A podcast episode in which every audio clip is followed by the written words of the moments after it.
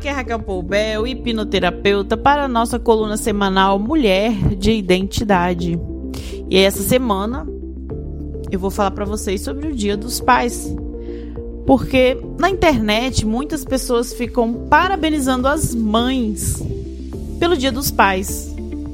E o tema do nosso podcast dessa semana é: Mãe que cuida do filho sozinha não é pai, é mãe.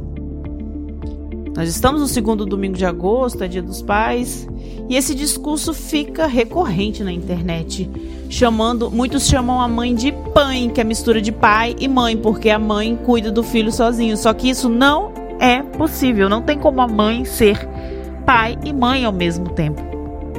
Todos nós somos frutos de uma união, óvulo e espermatozoide, pai e mãe, ou seja, duas partes. Não importa as circunstâncias, somos duas partes, frutos dessas duas partes. E nós, mulheres, só conseguimos ocupar o nosso papel, a nossa parte de mãe.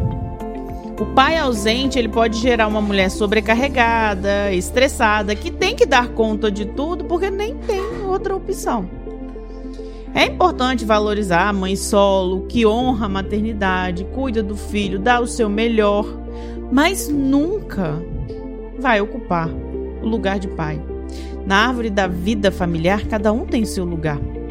E é preciso sempre conversar com a criança, explicar na linguagem que ela entende, né, na linguagem que a idade dela permite, explicar como a sua família é organizada, o que, aconteceu, como que funciona a sua família.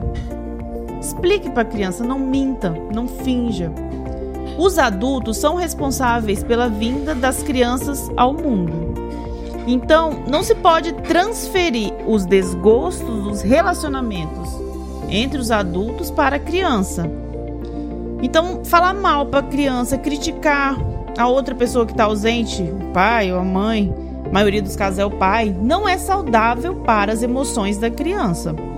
Porque a criança tem no seu corpo, na sua genética, metade pai, metade mãe.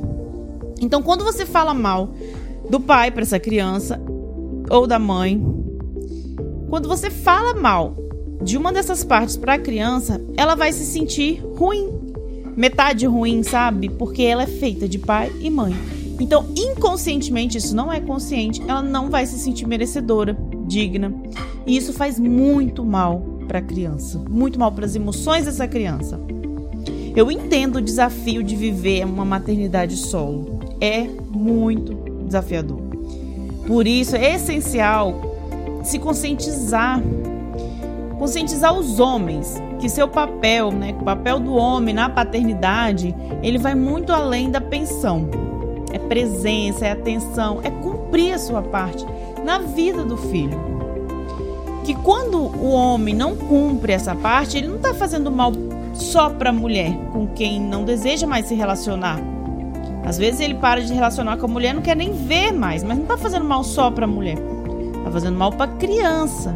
A criança que não tem responsabilidade nenhuma por ter vindo ao mundo. A criança não tem responsabilidade. Os pais sim.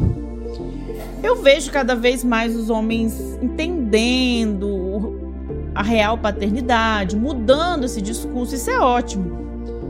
Está melhorando muito. Temos pais incríveis que merecem as congratulações pelo Dia dos Pais. Isso é fato.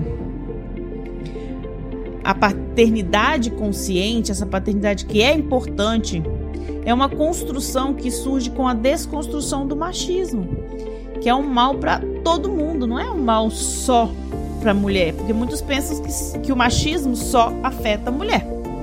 Não, prejudica todos os seres humanos, prejudica a vida em sociedade como um todo, inclusive o próprio homem.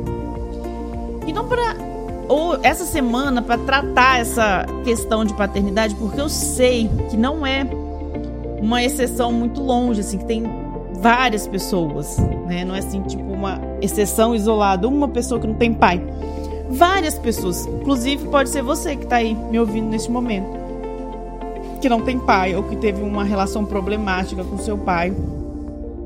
Eu vou fazer um exercício essa semana para tratar essas emoções, porque você é metade pai, metade mãe. Você precisa tratar esse sentimento dentro de você.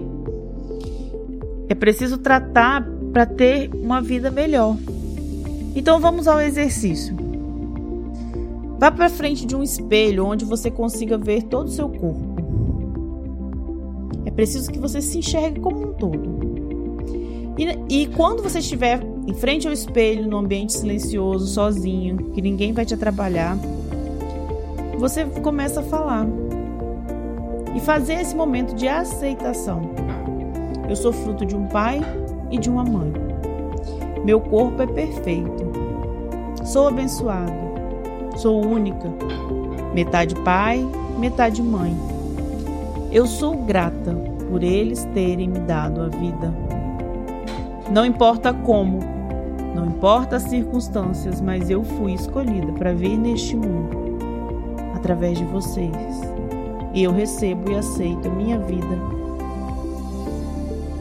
Agora feche seus olhos e sinta gratidão pela sua vida. Não importa se você nunca viu seu pai. Você nem sabe quem é. O seu corpo reflete este pai. Então agradeça, sinta gratidão pela sua vida, por ser quem você é. Permita que essa gratidão vá tomando conta do seu corpo a gratidão por estar neste mundo. Coloque atenção no seu corpo, desde o topo da cabeça até a sola do pé. Todo o seu corpo vai experimentando a gratidão. Essa gratidão pela vida vai transformando, tratando, curando em seu corpo todo o conflito com essa paternidade muito bem. Repita isso durante uma semana. Vá tratando isso em você. Esse é o princípio de transformar seus resultados. Só agradecendo a vida, a sua origem, que você vai prosperar nos seus projetos. É a gratidão pela sua vida vai trazer mudança de seus resultados. E se você tiver algum trauma muito grande ligado ao seu passado que você não dá conta sozinho, conte comigo. A hipnose é uma ferramenta incrível que ajuda a ressignificar suas dores. Você merece ser feliz, viver a vida plenamente. Fique bem, conte comigo. Até semana que vem.